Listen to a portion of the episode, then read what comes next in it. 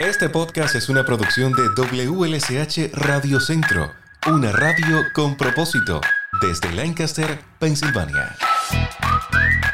Hola, soy Lázaro y una vez más te doy la bienvenida a nuestro podcast. Hoy estaremos conversando sobre un proyecto que une a la literatura con el idioma español. Viva la librería. Regresa a nuestro podcast en esta chura con quien conversé el pasado año en nuestra serie dedicada a la mujer. Hoy regresa, pero esta vez para contarnos sobre este proyecto que la tiene muy emocionada. Viva la librería, una librería local independiente en español que se especializa en libros de autores latinos en general y latinoamericanos en particular, ofreciendo un espacio para hacer conexiones interculturales aquí en Lancaster, Pensilvania. Sobre todos los detalles de este proyecto y cómo usted puede participar con sus hijos en los campamentos de verano, conocerá en este episodio. Hola, Ann, ¿cómo estás? Bienvenida. Hola, estoy bien, gracias Lázaro. Qué gusto recibirte una vez más. Sabes, cuando te veo de nuevo es que me doy cuenta de cómo ha pasado el tiempo. ¿Verdad que sí? Fue el año pasado que conversamos, ¿verdad? Sí, durante el mes de la mujer, creo. Ajá, hicimos una serie especial de mujeres que inspiran y ahí estuviste incluida. Ahora es que me doy cuenta cómo ha pasado el tiempo, ya, ya hace más de un año. Sí. Pero qué gusto saber que, que regresas, que sigues motivada con eh, esa pasión que te impulsa hacia el idioma español. Muchísimas gracias por seguir fiel también de cierta manera a nuestra cultura. Muchas gracias. Ya yo te siento como una latina más. Pero para las personas que no tuvieron la oportunidad de escuchar ese episodio el año pasado, en, vamos a hacer un, un pequeño eh, resumen de, de, quién eres y de ese interés eh, que profesas por el, el idioma español. Sí. Cuéntame. Bueno, yo soy profesora en Franklin and Marshall College y doy clases de español.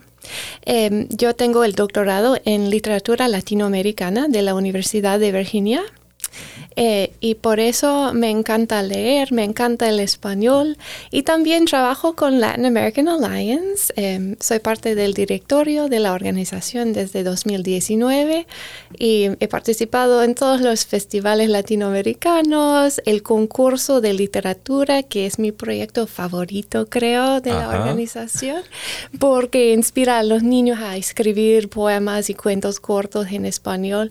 Todos los estudiantes en el condado de Lancaster pueden participar si hablan español y escriben uh -huh. en español. Y además eres alguien muy cercana a, a, nuestra estación, WLSH Radio Centro. Siempre colaboras con nosotros, nos visitas por la mañana en, en Café con Leche y, y nos ponemos al tanto de, de, todo lo que haces. Porque para las personas que no lo saben, incluso en, ha utilizado nuestro eh, podcast como material de estudio, podemos decir. Claro que sí. Hay muchos temas que ustedes Ajá. tocan, especialmente en los podcasts, eh, cuando doy clases para estudiantes que quieren estudiar la medicina o enfermería. Ustedes han entrevistado a muchos doctores, médicos, psicólogos también, y así podemos aprender un poco de nuestra propia comunidad a través de los podcasts de, de WLCH. Qué bueno, gracias. Me siento orgulloso de, de formar parte indirectamente porque no lo, no lo sabía, ¿no? Uno nunca sabe la magnitud del trabajo que hace o cuántas personas te pueden estar escuchando eh, en un momento determinado. Y qué bueno que de cierta manera nuestro trabajo, nuestra investigación y nuestros invitados te sirven a ti también para los proyectos académicos con, con esas personas que aman también el idioma español. Claro. ¿En dónde aprendiste el idioma español aquí? Bueno, sí, aprendí en algunas clases de español, uh -huh. pero luego eh, me gradué de la Universidad de Michigan y fui a Honduras y trabajé como voluntaria del Cuerpo de Paz en el proyecto de salud en un pueblo eh, en el eh, departamento de Santa Bárbara, un pueblo muy pequeño que se llama Sayhuaca y viví dos años en el pueblo. ¿Y en dos años fue el tiempo quizás suficiente para aprender del todo el español? ¿O crees que incluso todavía estás aprendiendo nuevas palabras? Yo creo que sí. A través de las lecturas y los viajes siempre Ajá. aprendo palabras nuevas, porque cada región tiene sus propias palabras, eh, dichos y refranes y todo. Entonces siempre estamos aprendiendo, todos. Porque quien dice que el español es el idioma más difícil. A mí sí me preguntan, no, por supuesto, porque lo estoy hablando desde niño. A mí sí me preguntan el inglés, el idioma más difícil. Pero en tu caso, ¿crees que sí es realmente complicado el español poniéndolo en, en perspectiva con otro idioma? ¿Crees que es muy, muy complicado? ¿Somos difíciles de entender? Mm, es buena pregunta. No sé, yo creo que una vez que uno empieza a aprender otro idioma, como que te da ánimos para aprender más.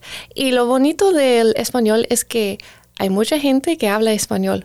Si uno habla inglés aquí en Estados Unidos y quiere aprender otro idioma, tienen que aprender el español primero, porque hay mucha gente con quien hablar. Es un idioma, los Estados Unidos es uno de los países con más hispanohablantes en este mundo, ¿no? Extraoficialmente pudiéramos decir que el español es la segunda lengua más hablada Exacto. en Estados Unidos. Sí, entonces es una buena oportunidad para todos. Entonces no sé si es muy difícil, pero a mí me parece más, más difícil el francés, no sé por qué, pero...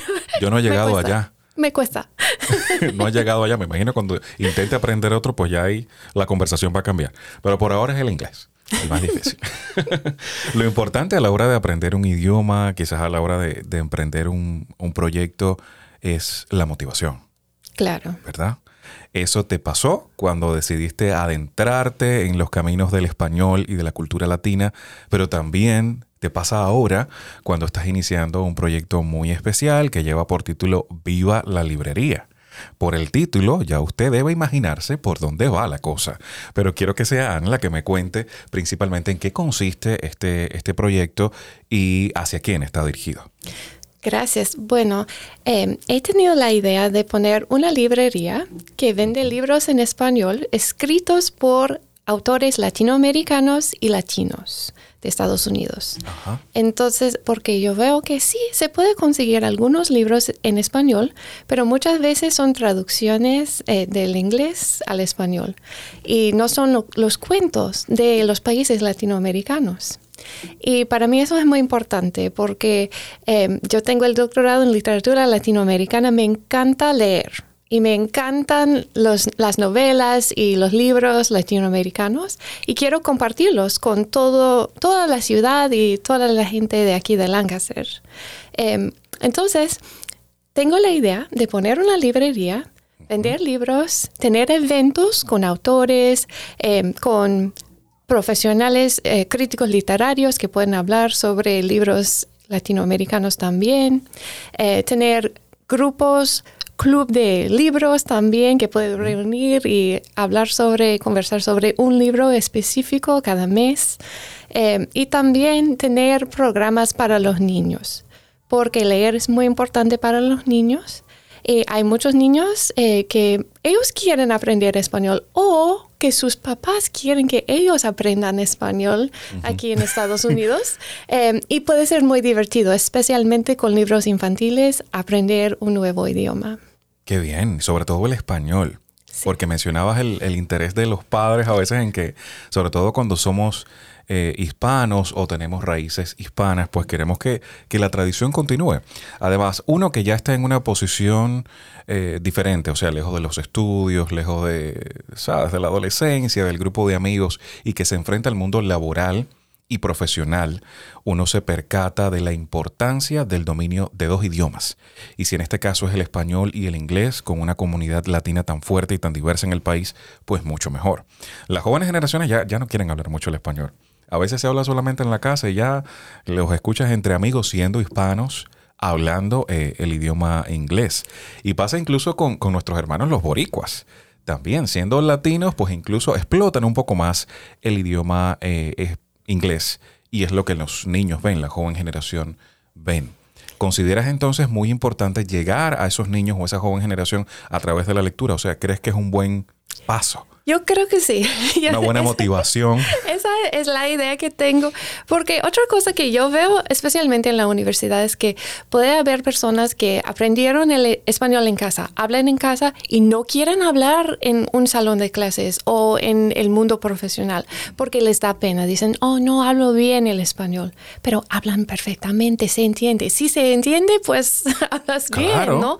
Entonces quiero que sea un espacio, la librería para todos. No importa importa el nivel o el tipo de español que uno habla, ¿verdad? De qué país, qué región, qué dialecto, no importa si es un poco de spanglish, ¿verdad? Que vamos a entendernos, es la idea aquí en, en esta librería, pero también yo creo que a través de los libros, el amor por aprender, el amor por el idioma también crece mucho. Entonces, y aprender un poco sobre las culturas y la idea es que los niños pueden ser de una familia latina perfecto, pueden ya hablar español bien o hablar un poco de español o no hablar español o no tienen que venir de una familia latina tampoco. Pero si quieren aprender el español y aprender un poco sobre cómo es Puerto Rico, cómo es Ecuador, podemos... ¿Cómo es Cuba? ¿Cómo es Cuba? El Salvador, la República Dominicana. Podemos leer eh, libros infantiles de estos países escritos por alguien en este país eh, que nos cuenta qué es importante ahí. Eh, y también algunos libros sobre niños de familias latinas que viven en Estados Unidos, eh, que tienen tal vez uh, una barrera de idioma con un familiar en otro país, o niños que no se acuerdan de su país natal y quieren saber más. Entonces hay algunos personajes en estos libros que están buscando aprender un poco sobre de dónde vengo yo. Entonces, eso es muy bonito también. En, yo quería preguntarte, ¿por qué apostar por la lectura física en un momento como el que vivimos, cuando hay tantos libros electrónicos, tanto celular, tantas redes sociales?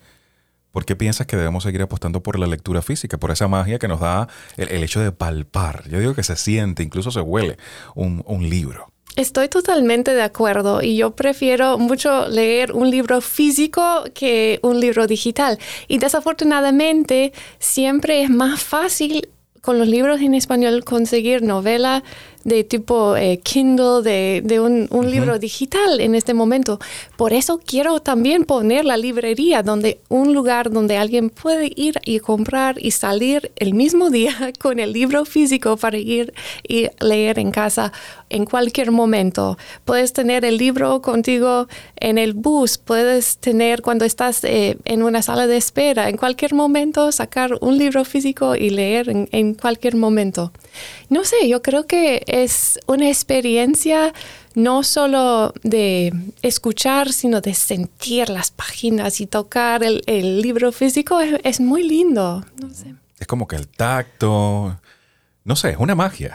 Es una magia. no hay cómo, cómo definirlo exactamente, es una magia, pero lo cierto es que las sensaciones son totalmente diferentes las que uno experimenta con un libro físico que con un libro digital. Y especialmente para los libros infantiles porque las ilustraciones son muy importantes también para captar la imaginación de los niños que puedan ver el arte. Entonces se, se inspiran también ellos en el arte, en expresarte con colores, con figuras, dibujos y todo. Entonces aclaramos que todos los libros de Viva la Librería van a ser en formato físico. Sí. Afortunadamente. Sí. van a ser en formato físico. Un lugar donde solamente, no solamente usted va a intercambiar con otros lectores o a unirse en un círculo que ama el español, sino donde también va a poder adquirir literatura en idioma eh, eh, español y en formato físico. Exacto. Ok, no tenemos todavía una ubicación física de la librería. Estamos, estamos soñando. el proyecto se va a materializar, estamos dando los primeros pasos, ¿verdad? O en este caso estás dando los primeros pasos porque no me voy a robar ningún, protagonismo. Yo solamente te promociono. Eh, tienes ya tu sitio web, ¿verdad? Tienes tus ideas y tus metas eh, bien trazadas, todavía no tienes la, ubicación física. Exacto. Entonces, en este momento nos están prestando un espacio eh, en una iglesia aquí en Lancaster donde podemos reunirnos y los primeros pasos van a ser clases de inmersión en español para niños durante el verano. Entonces, Solo para niños. So, en, este momento, solo para niños, pero algún día sí vamos a expandir eh, y tener más cursos, más clases y más grupos en que la gente que ya habla español puede participar también. Pero para empezar, van a ser niños durante el mes de junio.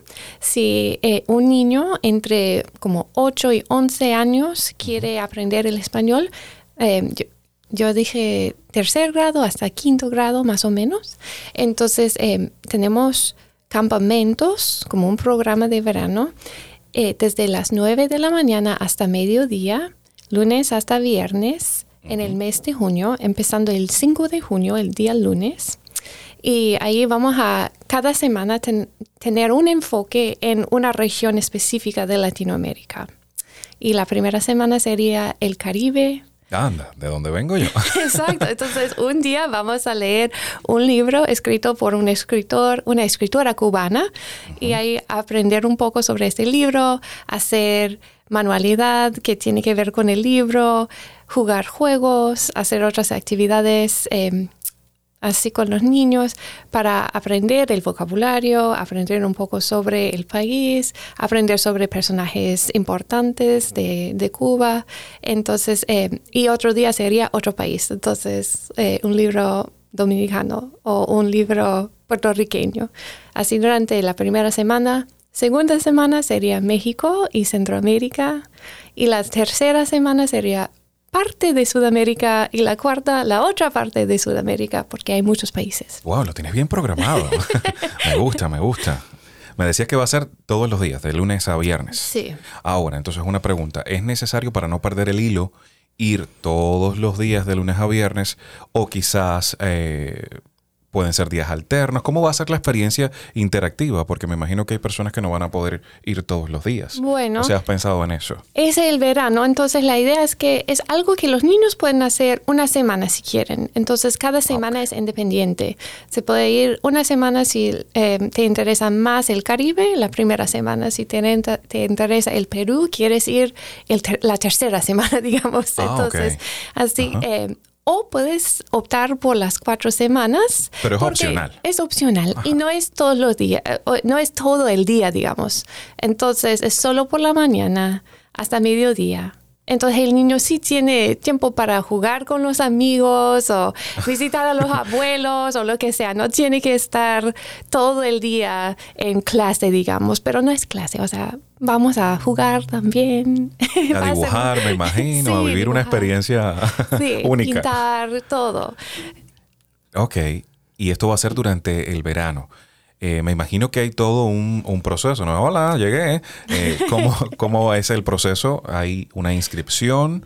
¿Hay un costo, me imagino? Sí, hay una inscripción. Entonces, em, si quieres, puedes ir a la página de vivalibrería.com. Ahí está toda la información. Solo hay un formulario que hay que rellenar que tiene toda la información sobre el niño, información de contacto y todo eso eh, para los padres. Y luego em, el costo es 150 dólares cada semana. Entonces puedes optar por la semana que quieres y pagar la inscripción y ya, eso es todo. Fácil. Fácil, easy. Entonces ya quedó claro que no tiene que ser todas las semanas, o sea, puede ser, si a usted le interesa el Caribe particularmente, o, le interesa quizás Sudamérica de manera preferencial, pues puede optar por esa semana. No tiene que cogerse el programa completo de, las cuatro semanas. Sí, el costo de cada semana es independiente, o sea, no es como un paquete, son es por semanas. Es por semanas. Hay algunas posibilidades de becas y si, por ejemplo, tienes muchos niños en esta edad, también podemos darles un descuento de hermano. Ah, ok. Sí. Qué bien, qué bien. Me gusta la idea y todo muy, muy sencillo y con un, buen propósito. Me encanta eso sobre todo, porque luego de, este taller de verano, por llamarlo así, este programa durante el, el summer, pues van a venir muchísimas otras oportunidades. ¿Verdad? Porque ese es el plan, como expandirte un poco más luego de, de esta primera probadita que vamos a tener en el, en el verano. Sí, porque me gustaría también tener en la librería un programa de después de la escuela, de after school, para los niños, para aprender un poco de español unas horas mientras los papás trabajen todavía, entonces pueden venir a la librería a aprender un poco de español y todos los días después de la escuela. Entonces, este es el primero en el verano y luego vamos a ver en la librería misma cuando tengamos el espacio físico, ahí podemos hacer clases eh, todos los días por la tarde también. Me comentabas ahorita, todavía no tenemos la ubicación física de la librería, pero sí la ubicación para estos talleres de verano sí está eh, confirmada. Sí, eh, estaremos en la iglesia Grace Lutheran Church, que está en la esquina de Queen y James aquí en la ciudad. En el 517 North Queen. Exacto. En el 17603, para que nadie se pierda. Esta información la vamos a colocar en, en, la caja de información precisamente de este episodio, en la parte de abajo, en cualquier plataforma que usted nos esté escuchando. Deslice el dedo a la parte donde viene toda la información. Ahí va a encontrar el sitio web, la dirección y los diversos eh, programas. Eh, entonces la ubicación física la vamos a tener que dejar para, el año que viene. Sí, queda pendiente. Queda pendiente. Bueno, yo pienso que la primicia me la deja a mí. Sí, fíjate, no, no vengas a café con leche, ven, ven aquí primero. Siempre. y le damos una continuidad al tema para que me mantengas al tanto de cómo va este programa que, que me encanta, porque los latinos lo vamos a sentir como una parte de nosotros aquí y una manera de darle continuidad a nuestra tradición, a nuestra identidad que, que tanto nos representa y a veces desde el punto de vista emocional, porque al estar lejos de nuestra cultura es cuando más valor le damos. Sí, eso es muy importante. Entonces, eh, tengo un pedido. Quiero pedir a, a, los escuchas, radio escuchas, si tienen un libro favorito infantil de tu país. Por favor, póngame un comentario en las redes sociales de Viva la Librería o mándame un correo electrónico em, o mándame un comentario en el sitio web también para comentar, comentarme que este libro es muy importante para tener en la librería, para vender y también para enseñar en el programa de verano o en el programa de After School. Mm, ya yo tengo unos cuantos que te puedo, te puedo compartir. Y eso te va a ayudar a enriquecer el, el el espectro, ¿no? La cantidad de materiales que puedas tener en la librería, porque lo hago yo, por ejemplo, que soy de Cuba, pero lo hace alguien de República Dominicana, lo hace alguien de Venezuela, quizás, y tengas un poco más de, disponibilidad de títulos. Exacto, entonces quiero que cuando entre cualquier persona de cualquier país latinoamericano, que se sientan representados ahí mismo. Anda, qué bien, fuerza latina. Muchísimas gracias, Jen, por acompañarme y ofrecerme todos los detalles de, este programa que, que ya me tiene fascinado. Te deseo todo el éxito del mundo en este programa eh, en el verano y luego con la expansión para, el próximo año. Que encuentres ese local rápido, porque ya, ya lo necesitamos. Viva la librería.com, ese es el sitio web. Toda la información una vez más va a estar en, la caja de comentarios para que usted pueda eh, acceder. Muchísimas gracias por acompañarme. En. Gracias, Lázaro. Te espero en próximos episodios. Gracias.